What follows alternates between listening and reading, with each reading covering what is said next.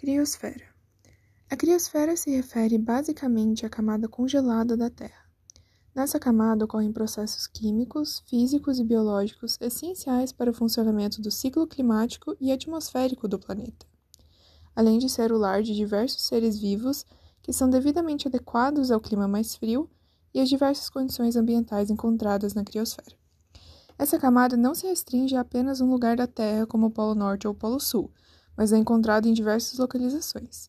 Basicamente, os lugares onde a água é encontrada em sua forma sólida, ou seja, gelo. Por conta do aquecimento global e das mudanças climáticas no geral, grandes espaços de gelo estão sofrendo com derretimento, e assim ameaçando os processos que ocorrem nessas áreas, a vida de organismos presentes na criosfera e também, é claro, a diminuição de sua dimensão na camada terrestre.